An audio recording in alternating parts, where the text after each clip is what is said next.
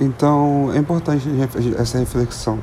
É, realmente, durante as aulas, a gente falou muito sobre isso, né? principalmente lá no início, sobre essa questão da visibilidade da África, como é que a licenciatura enxerga a África, é, e, e, a África, quando eu digo né, enquanto continente africano, e, e isso, né? enquanto a gente perpetua essa visão de que a África precisaria ser salva, ou que a África não, não teria esse histórico né, cultural, esse histórico plural, não teria de fato essa, essa conexão né, ali entre, entre, entre, os, entre os povos né, e, e ao mundo em relação como um todo.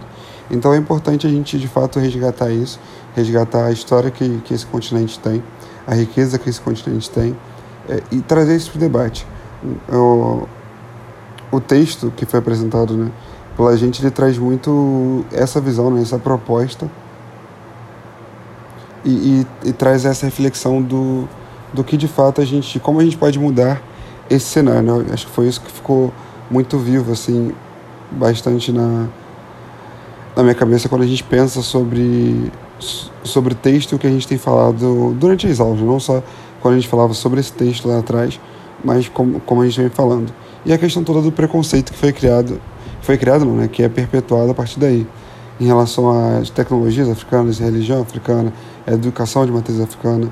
Então tudo isso está muito interligado e a gente precisa de fato conseguir conhecer e repensar essa ideia que a gente tem da cultura africana. A gente precisa começar a olhar para a África como um continente. Eu já começa por aí que a gente olha para a África às vezes como se fosse um país, né? Na verdade é um continente, por ser um continente tem sua riqueza, tem sua tem todo o seu peso é, foi até um, um, um pouco do que eu defendi também quando eu falei sobre, sobre o texto, né? Sobre o texto e a relação do que eu fui entendendo. É, por mais complexo que seja, em virtude das condições que a gente tem ao longo da vida, a gente precisa por olhar para o continente africano como esse local de pluralidade.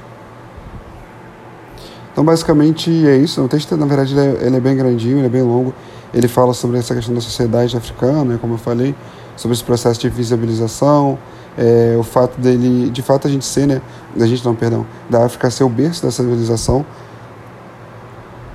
é, e a importância, né, o autor ele questiona muito essas visões e percepções que a gente acaba tendo muito tradicionais sobre o assunto, sobre a África.